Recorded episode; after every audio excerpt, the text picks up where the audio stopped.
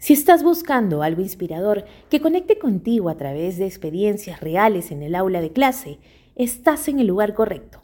Bienvenidos a Entre Profes. La Dirección Regional de Educación de Lima Metropolitana presenta Entre Profes, un podcast hecho para ti, maestra, maestro que transforma vidas. Conducido por Fátima Saldonino. Hola, ¿cómo están? Bienvenidos a Entre Profes, el podcast que llega gracias a la Dirección Regional de Educación de Lima Metropolitana y es un espacio para conversar, para reflexionar, para hablar con los especialistas, pero también escuchar a los docentes que en el día a día se enfrentan a situaciones que son aprendizaje y que de ellos podemos también ver que situaciones complicadas se nos presentan, pero que siempre hay una solución y que lo que queremos es el bien de nuestros niños y jóvenes. Hoy tenemos un tema muy bonito. Vamos a hablar sobre qué significa enseñar y qué significa instruir. ¿Es lo mismo? ¿Queremos que nuestros alumnos sean los mejores, con las mejores notas en el aula? ¿O que realmente al salir sean líderes que contribuyan a mejorar nuestra sociedad? Para ello, le damos la bienvenida a nuestro especialista. Está con nosotros Luis Alberto Quintanilla, maestro de vocación y ahora es el director de la Dirección Regional de Educación de Lima Metropolitana. Y también está con nosotros Charo Chaguara. Ella es profesora de la Institución Educativa Virgen Purísima del UGEL número 3 y actualmente enseña tercero de primaria. Bienvenidos y un placer tenerlos aquí. Luis Alberto, ¿Hay una diferencia entre enseñar e instruir? ¿Qué nos dicen estos conceptos? Muchas gracias por la invitación, Fátima. Un inmenso placer conversar contigo, además sobre un tema tan importante y vital para la formación de los estudiantes. Creo que hay una diferencia sustancial en sentido estricto entre lo que es instruir y educar.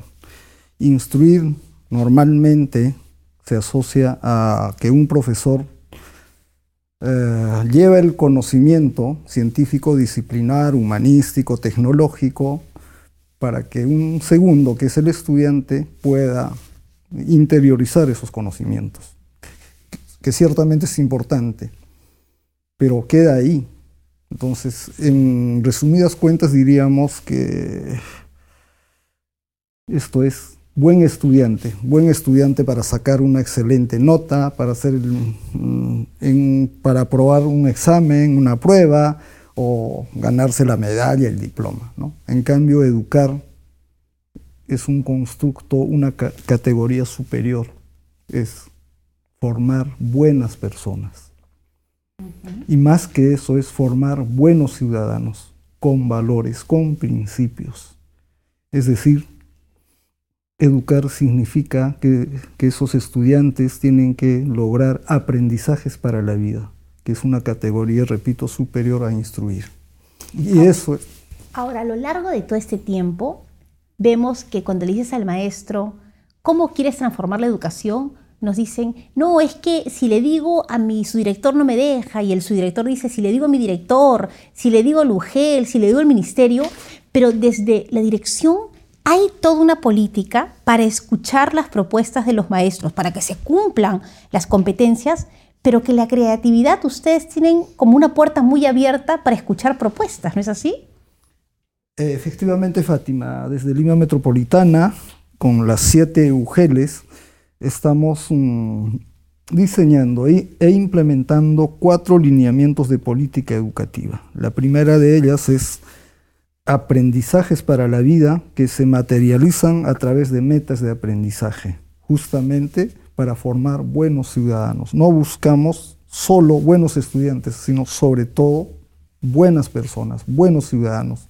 Ese es el primer lineamiento de política. El segundo lineamiento de política es que los chicos que terminen la educación básica en Lima Metropolitana eh, cuenten con herramientas primero para la empleabilidad, apenas terminada la educación básica, y esto es una formación técnica. Segundo, una certificación internacional en competencias digitales, una certificación internacional en el manejo fluido del idioma inglés. esas tres cosas fundamentales a ese modelo llamamos certificación múltiple. Como se puede apreciar, las dos últimas son el pasaporte fundamental para ser ciudadanos del siglo XXI, si no vamos a seguir formando estudiantes y ciudadanos para el siglo XIX. Eh, entonces ahí, eh, permíteme terminar la, la idea. El tercer lineamiento de política es el bienestar de la comunidad educativa. Si no hay bienestar, nada de eso se puede lograr, nada ni aprendizajes para la vida, ni múltiple certificación. Y eso pasa por todo el trabajo socioemocional, el trabajo en equipo, el respeto, los valores, etc. Una comunidad sana que pueda crecer, que pueda mirar de forma distinta la educación. Y cuarto, y has tocado el cuarto lineamiento de política es gestión escolar autónoma. Si no tenemos autonomía en las escuelas, en los colegios, no van a poder transformar, no van a poder innovar. Entonces, una base fundamental es dar libertad para que cada maestro en equipo, en su institución educativa, pueda transformar una forma de gestionar la escuela, una forma ah, de generar procesos educativos por otra forma B, que sea distinta, salir de la caja. Y entonces como dirección regional y la UGEL, ese modelo de gestión que es única de cada colegio, de cada escuela, hay que respetarlo porque es una escuela, un colegio, es como una persona que es, es irrepetible y no puede haber modelo común estandarizado. Hay inteligencias múltiples y tenemos habilidades diferentes y tenemos un país fantástico como el Perú que necesita de, líderes mm. que entiendan el contexto. Y justamente hablando del contexto, hay que escuchar, hay que mirar a quién tengo alrededor. Y a veces no es lo mismo ser un maestro en la costa, en la sierra o en la selva. Ni siquiera en Lima eh, podemos decir que tenemos la misma clase de estudiantes. Cuéntanos de tu contexto, de tus estudiantes y de cómo sales de la caja, que es lo que está pidiendo Luis Alberto. Bueno, yo trabajo, como había dicho antes, habías presentado muy bien a mi escuela.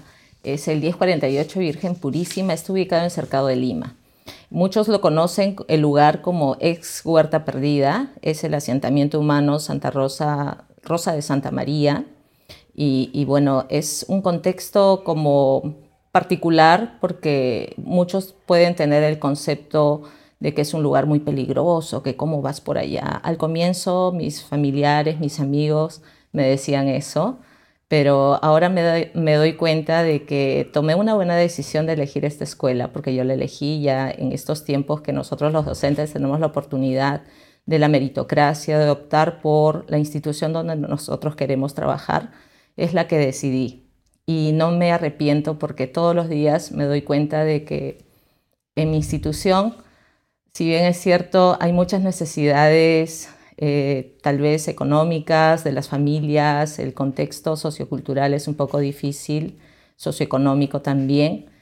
Cada día yo descubro el amor a mi carrera a través de mis estudiantes. Ellos me sorprenden, yo puedo manejar mucha parte teórica, mucha, mucha parte de los especialistas, de los psicopedagogos que tenemos en nuestro haber, nosotros los docentes que nos hemos ido formando, pero todos los días cuando yo trabajo con mis niños y por ahí tú tienes, es como cuando tienes tus hijos y tienes, sabes que alguno tiene algunas necesidades más que otros. Es el caso de mi estudiante Henry, que él demuestra todos los días que él se esfuerza y yo siento ese esfuerzo y cada vez que logra, por más pequeño que sea algo, yo me emociono.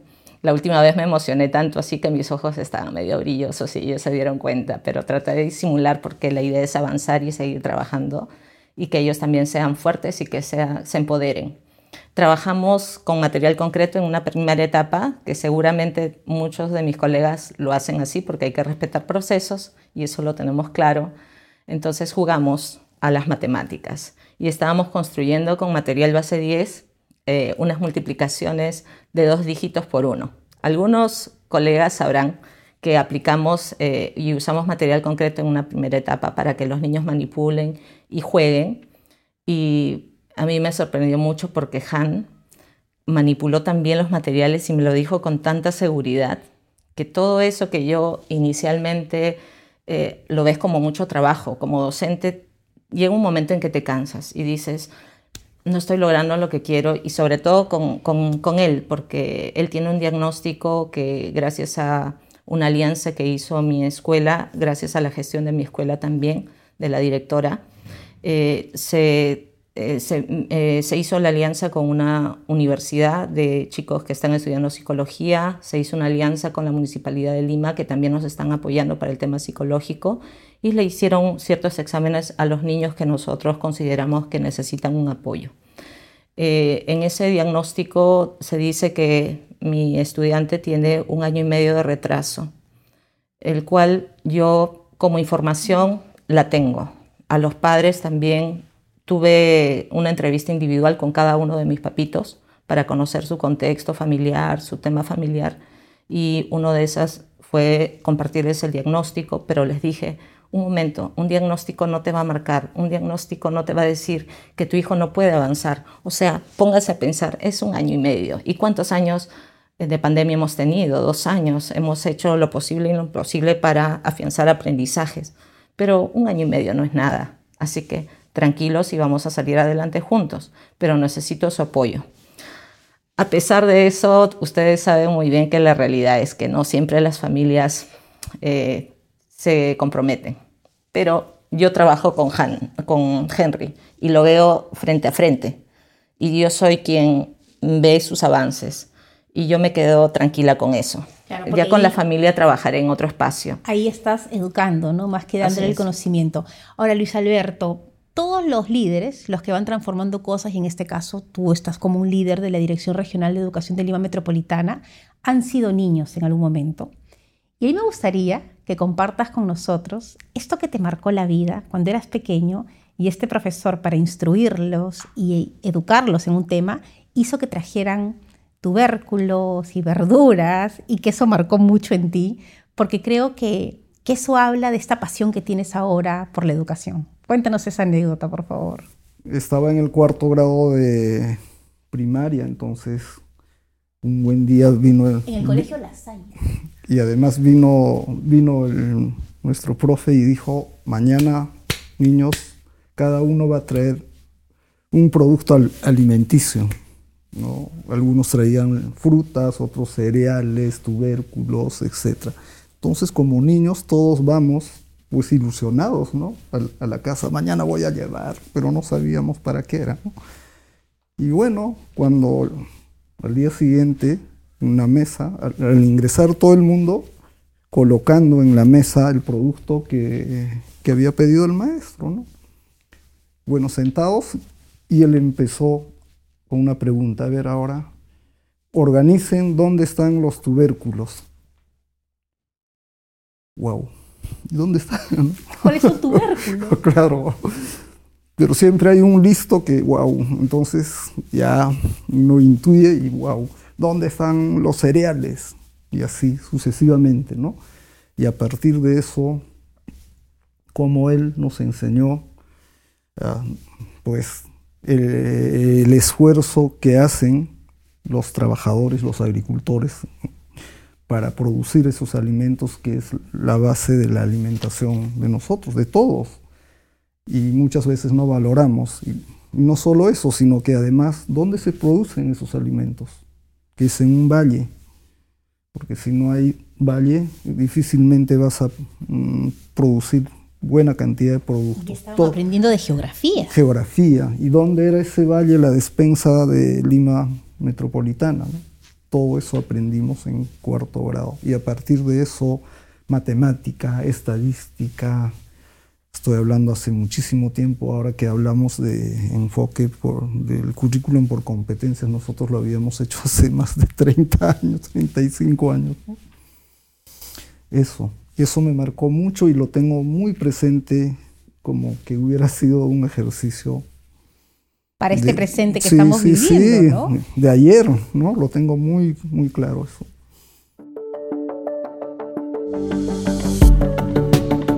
¿Ya conoces los cuatro lineamientos de gestión educativa para Lima Metropolitana? Metas de aprendizaje, para entender y acompañar los aprendizajes. Certificación múltiple para la empleabilidad e inclusión económica. Bienestar en la comunidad educativa para escuelas sin violencia. Gestión escolar autónoma para atender las necesidades del entorno.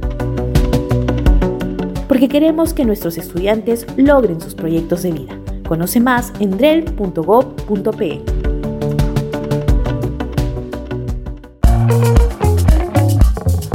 Estás escuchando Entre Profes, un podcast de la Dirección Regional de Educación de Lima Metropolitana.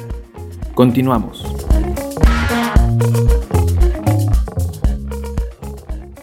Ahora, esta mirada hacia el pasado, con, ilusión que vemos en lo que nos dices, un poco también marca el camino de lo que quieren para los maestros, ¿no? hablar de la confianza, ¿no? que la confianza es algo que está presente en todos lados.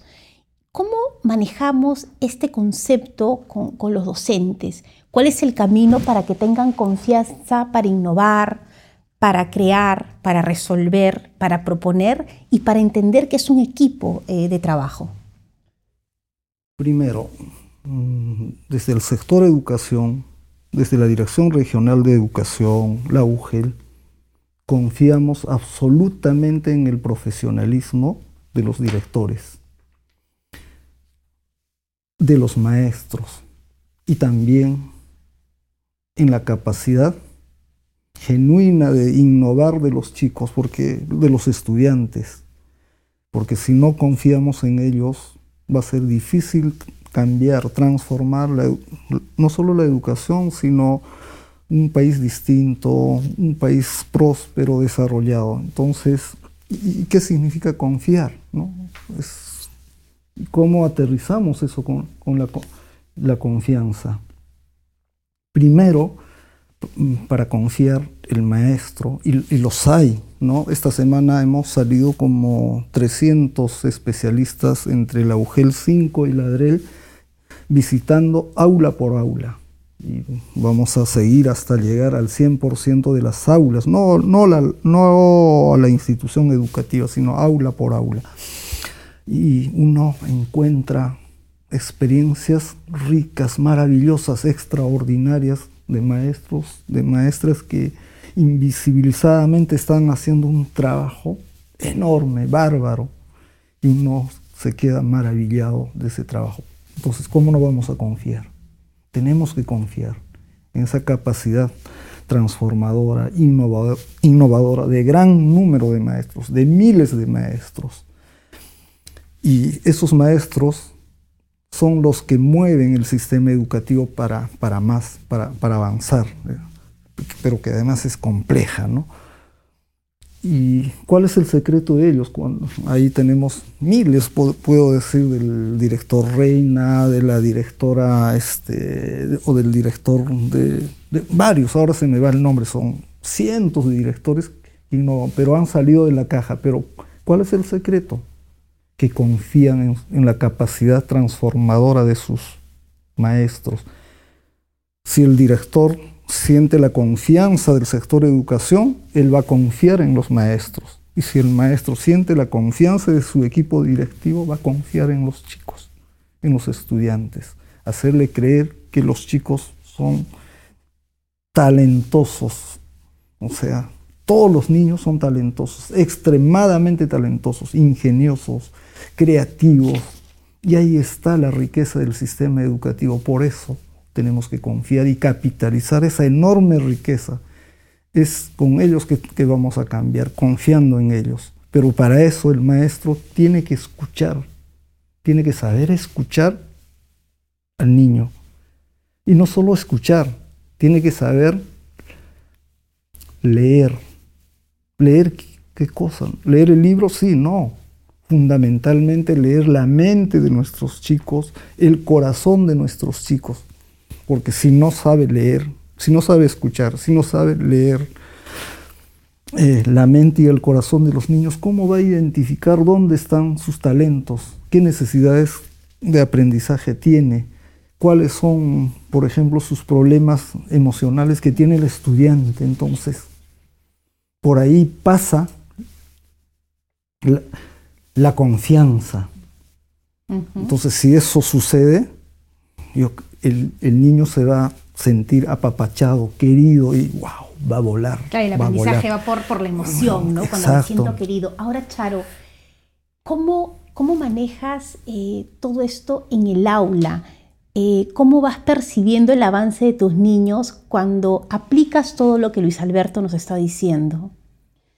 Eh, ellos mismos tienen un espacio de... Yo me doy cuenta cuando incluso ven que ciertos compañeros tienen todavía alguna necesidad, ¿no? Demoran un poquito porque al final todos aprenden, es la idea. Y ellos llega un momento en que se emocionan cuando, les, cuando el compañero logra algo, aplauden. Y yo me quedo, o sea, no aplauden por un tema de que en secundaria puede ser, ¿no? Que puedas pensar, ah, se están burlando, un tema así. No, ellos lo aplauden con, de manera tan sincera que, bien, ah, le dicen así, bien, y, lo, y cuando se va y se sienta o salió a la pizarra o trabajó en equipo, lo dejan a él para que explique, porque le tienen confianza, justamente hablando de confianza, le tienen confianza en que él lo va a hacer bien. Y si se equivoca, yo le digo, cualquiera se puede equivocar, yo también me equivoco. A veces yo a adrede les digo, les pongo música clásica, estamos trabajando eso también paralelamente, y les pongo, ay, no me acuerdo porque les dije que tuve COVID y a veces parece que las secuelas es que me olvido. No me acuerdo cuál es el compositor de esta canción, de esta melodía.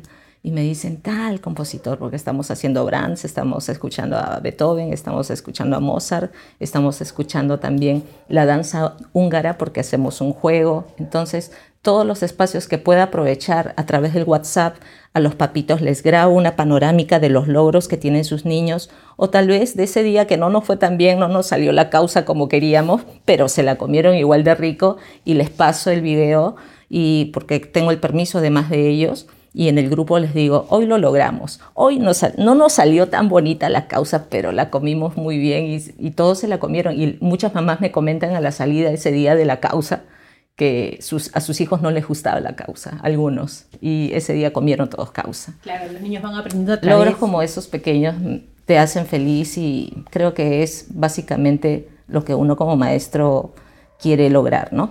Ahora, Luis Alberto, ¿cómo medimos la buena educación? Hay mucho sobre ello, ¿no? Entonces, no, la buena educación tiene que ver con la infraestructura del colegio y tenemos que hacer más infraestructura.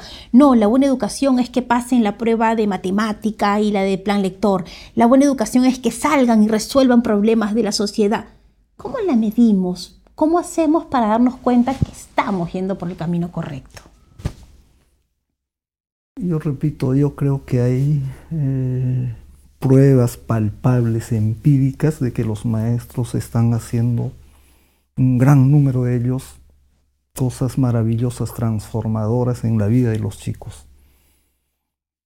Solo esta mañana que estuve en un colegio ahí en, por el Agustino, en una zona muy deprimida de nuestra capital, los niños de tres años con sus loncheras saludables, todos ellos, su fruta, su ensalada, otros tenían su huevo pasado, otros queso con choclo, su palta. Y cuando miras eso, wow, eso precisamente son aprendizajes para la vida, porque si el niño sabe alimentarse bien, tiene las defensas altas, entonces mm, si tiene las defensas altas puede venir una pandemia, otra pandemia, entonces va a ser un resfrío para ellos. Y, y me parece fundamental. ¿Y cómo? Ahí medimos si logramos aprendizajes para la vida. Que sepa primero proteger su vida, si no sabe proteger su vida, pues de nada sirve ser buen estudiante en matemática, en ciencia, en comunicación. Además, en Lima Metropolitana, aparte de la alimentación, nosotros vivimos eh, encima de la placa de Nazca y todos los científicos dicen que en algún momento en el país o en la capital en particular se va a producir un gran terremoto. Si los niños desde pequeños no están preparados culturalmente para, para afrontar de manera segura frente a ese sismo, entonces de nada sirve haber hecho el esfuerzo en, en instruir, sino tenemos que educar por eso, para la vida. Es una meta de aprendizaje para Lima Metropolitana, solo como ejercicio metodológico. Un niño a los 5 años tiene que ser capaz de ubicarse en un sitio seguro frente a un sismo. Y así, hasta el quinto grado de secundaria. Y por eso estamos trabajando con organizaciones importantes para que eso se logre. ¿no? Claro. ¿Cómo para ti mides la buena educación? Es decir, vas con una idea, quieres enseñar algo, trabajas con los alumnos, pero finalmente, ¿qué te dice a ti que lograste esa meta? ¿Qué te saca una sonrisa con tus niños? Eh, nosotros incidimos mucho a veces en las palabras mágicas, incidimos mucho en los acuerdos, pero yo cuando veo que uno, o sea, los niños lo ponen en práctica, todo ese esfuerzo, todo ese trabajo que se hizo de cierta forma lúdica, de, manera de juego o, algo que vas a transferir para tu vida y te va a servir, es cuando ellos dicen, reconocen a los demás, agradecen, saludan, sea en inglés, sea en italiano a veces, a veces quieren decirlo en otra, de otra manera, pero agradecen al personal que les, les sirve, les ayuda, les, les brinda un espacio limpio, agradecen a sus padres, agradecen a sus compañeros, agradecen incluso a, a personas que forman parte de la comunidad, tenemos muchas personas que nos apoyan, agradecen a todos. Y cuando ellos agradecen y usan sus buenos modales, palabras de aliento a algún compañero que tuvo un problema o que tiene dificultades con su familia y ellos son buenas personas, yo me doy por servida porque el tema de los conocimientos y el aprendizaje es importante. Lo usan, me lo demuestran y tarde o temprano van a lograr afianzar todos esos conocimientos que nosotros además estamos preparados para, para enseñar, para fomentar. Pero lo más importante es que sean buenas personas, que quieran y respeten a los demás y agradezcan por todo lo que tienen. Y, y eso es, es lo que más busco con ellos y creo que lo estoy logrando. Luis Alberto, hemos hablado de la confianza. ¿Cómo crear escuelas donde la confianza sea el eje? Es decir, confío en que lo vas a lograr confío en que mi director me va a escuchar, confío en que el padre va a trabajar conmigo, confío en mí y confío en lo que estoy haciendo en el aula. ¿Cómo hacemos escuelas donde la confianza sea eh, la base para, para seguir creciendo? Yo confío en los maestros de escuela, confío en los directores. Y ellos tienen, como si es un mensaje, por ejemplo, para ellos, es que tienen que confiar en las enormes potencialidades que tienen cada uno de nuestros chicos, que, que se la crean los chicos que son los más talentosos del Perú y del mundo. Entonces esos chicos sí tienen la confianza de su maestro porque lo que dice el maestro para el niño es una regla de oro, se la cree.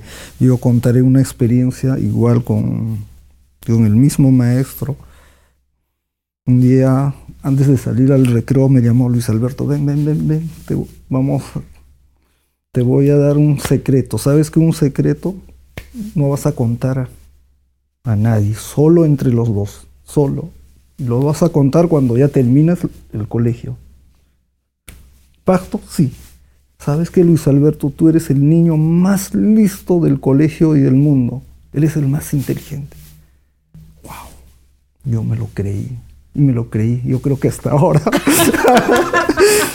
Pero, y luego ya con mis compañeros, ya estando en la universidad, y lo mismo había dicho a todos mis compañeros que éramos los más listos, ¿no? Entonces nos hizo creer que éramos especiales.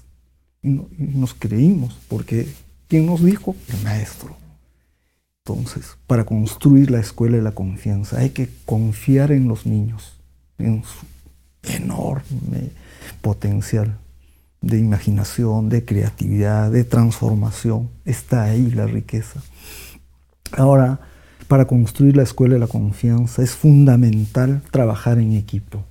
En equipo con sus chicos, en equipo con sus colegas, en equipo con el equipo directivo, en equipo con los padres de familia, con sus autoridades, porque solos no lo hacemos, y también con la sociedad civil organizada, y hay muestras concretas de eso.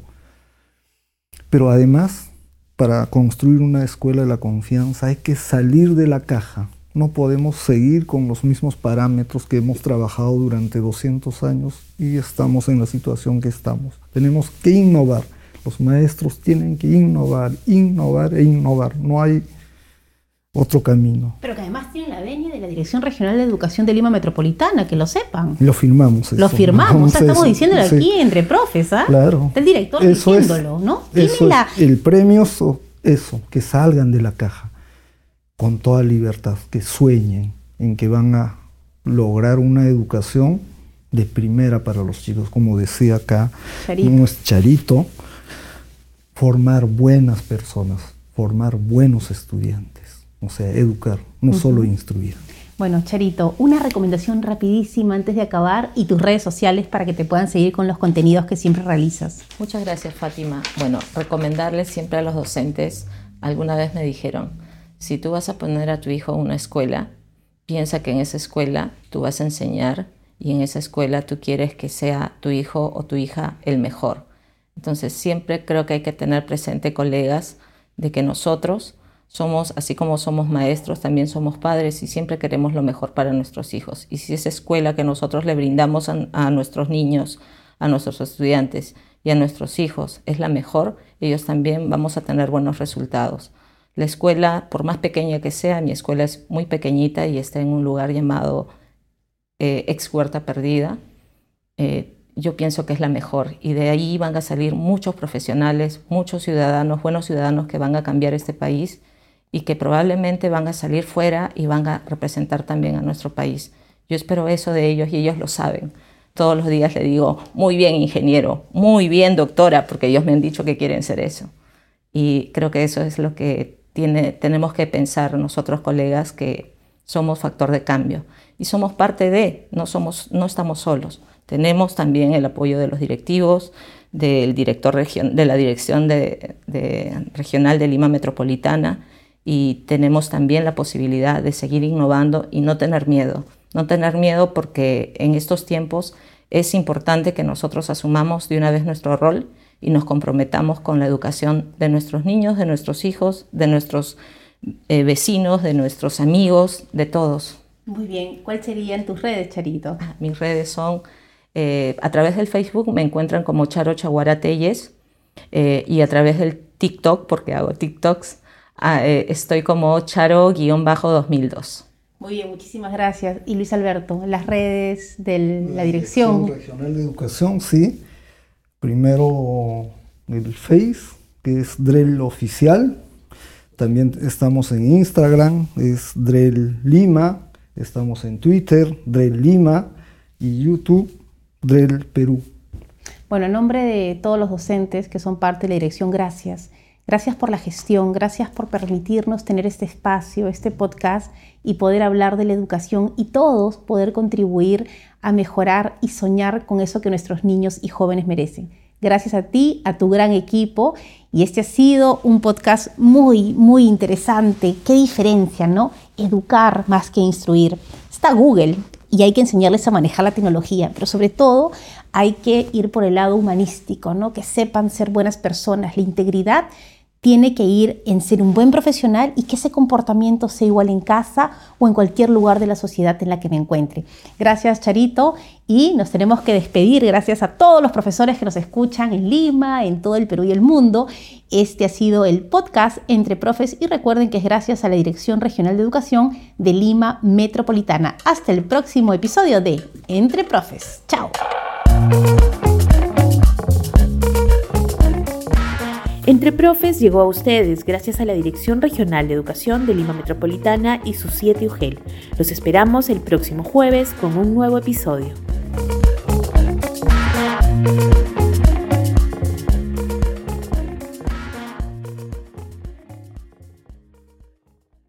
Dirección Regional de Educación de Lima Metropolitana. Ministerio de Educación. Siempre con el pueblo. Bicentenario del Perú 2024.